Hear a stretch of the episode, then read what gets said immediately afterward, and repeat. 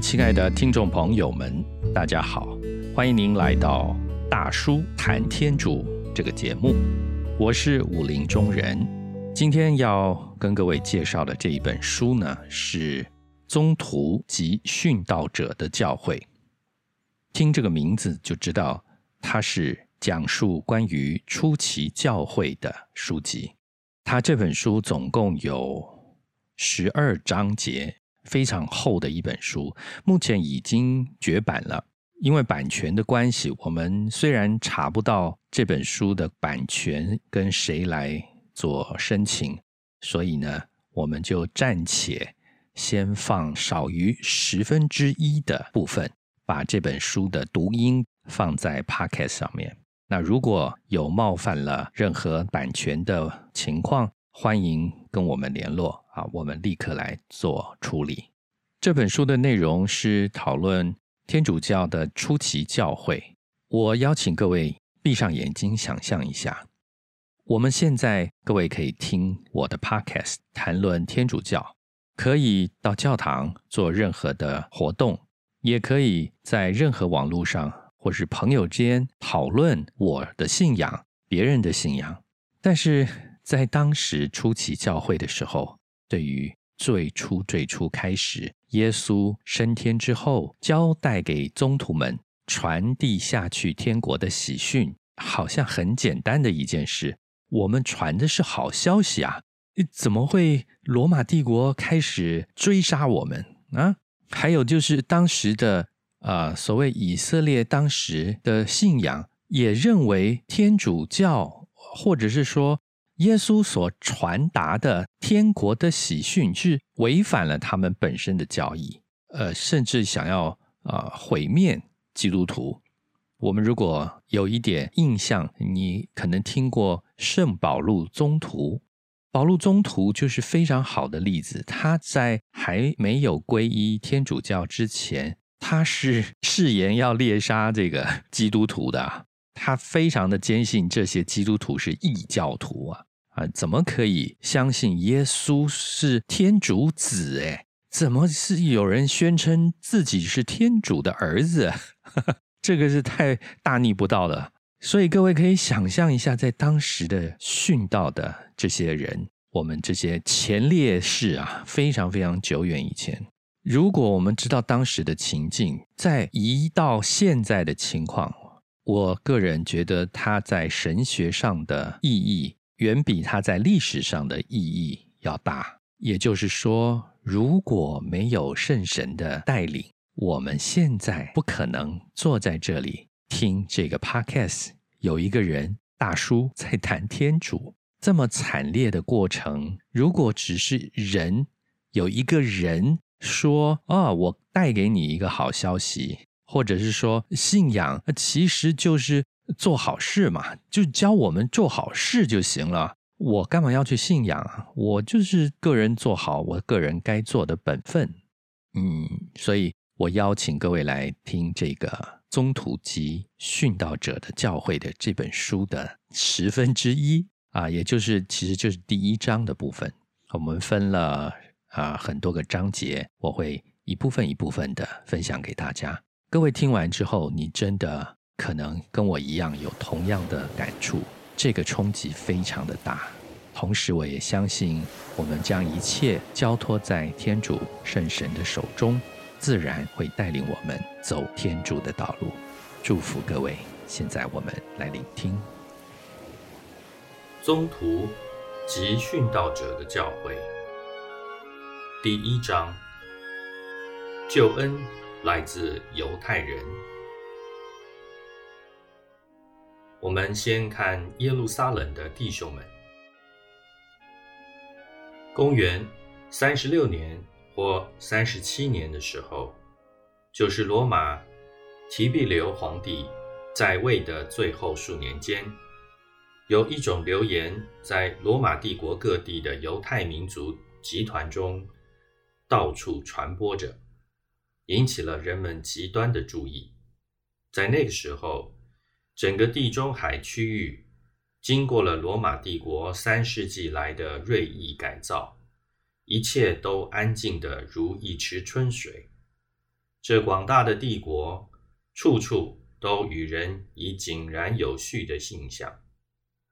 年逾古稀的提比留皇帝退隐在加布里岛，他在岛上营建了十二座豪华的别墅，整天逍遥作乐，以骄奢淫逸的种种残酷的消遣方式度其暮年生活。另一方面，元老院的贵族们，在卑鄙无耻的气氛当中，竞相攻讦密告，排除异己，并且焦虑地注视着加布里岛，终日惴惴不安，因为嗜杀成性的皇帝从这岛上所发出的命令，都是宣布贵族们死刑的命令。可是，皇帝这种狐疑猜忌、视杀戮为儿戏的作风，对国家的治安并没有发生恶劣的影响。相反的，罗马是平静无事，各省区也都服从中央政权，水旱两路的商业更是呈现着空前的繁荣。在构成罗马帝国最小部分的巴勒斯坦。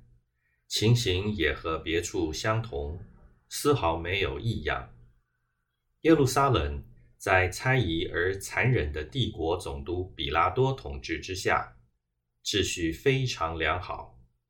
犹太人民有的抱着心悦诚服的态度，有的抱着逆来顺受的心情，接受了罗马的监护制度，并依照古教法律的严峻规定。和在犹太公议会的周密监督之下，五世纪以来一直小心翼翼，在遵守着各项繁复琐细的仪式和礼节。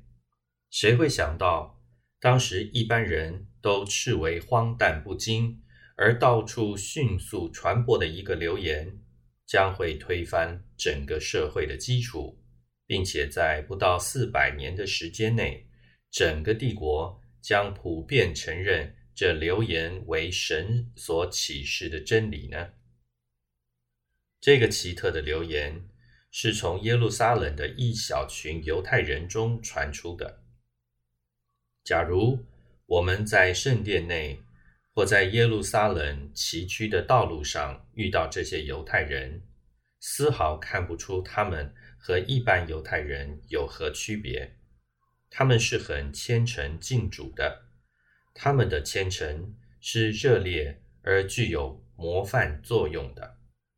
他们勤于进圣殿，通常在圣殿的萨罗满廊下集合。每天清晨和第九时辰，也就是现今的下午三时，他们热心背诵十八遍。祝福的经文，遵守安息日及一切仪式上的规定。他们甚至依照法利赛古老的习惯，每星期守斋两次。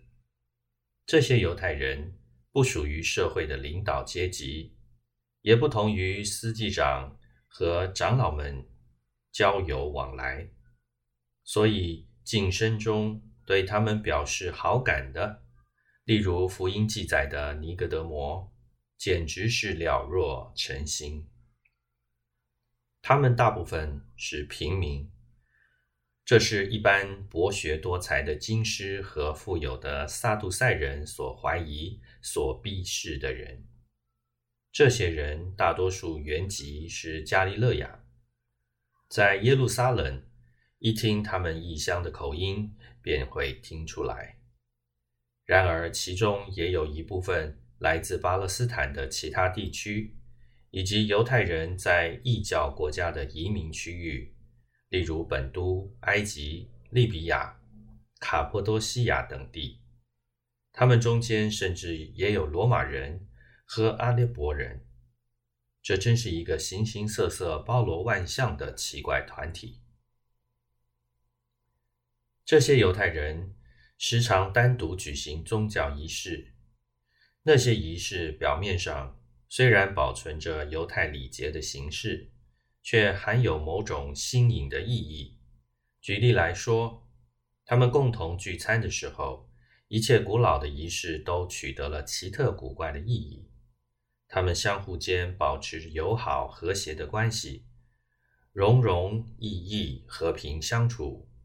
他们起初自称是门徒，因为他们曾在同一个老师门下授业。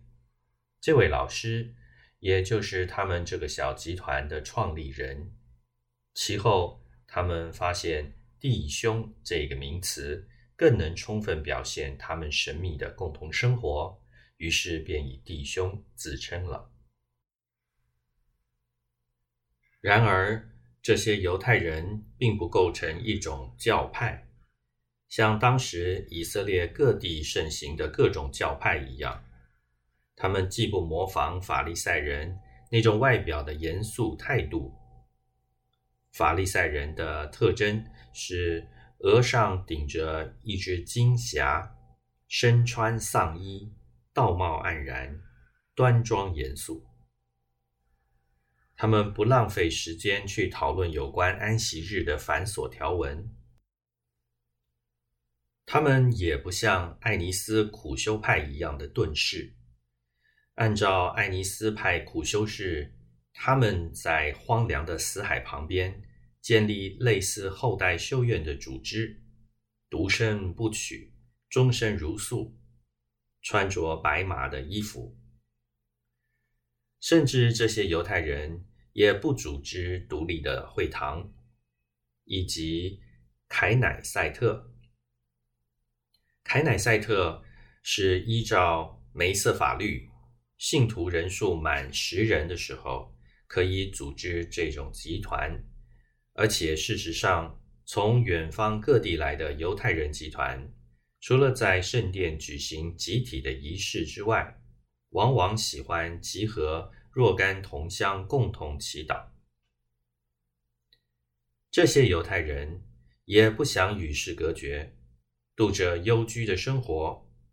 相反的，他们团体的门户对大众是完全开放的，任何人都可以加入，而且他们的首领。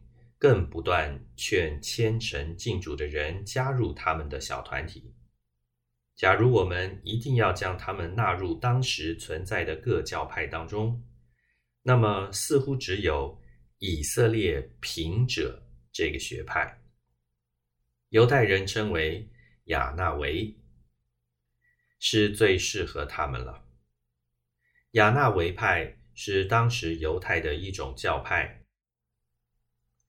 这个教派的人深深愤恨司祭阶级的奢侈生活，同时又因本身未受教育，无法跻身法利赛人之列，就怀着满腔热忱，尽力攻击当时犹太民族中盛行的种种恶习，并公亲实践圣勇结实的生活规律，也就是敬畏天主。和遵循他的途径的人是有福的。是什么力量把这团体的分子团结成一体呢？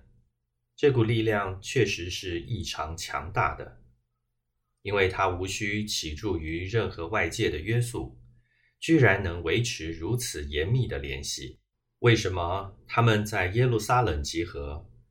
好似这天主经常施展大能的圣城内，有一件重要的事业正在完成当中，而这件事业的内幕，只有他们才知道呢。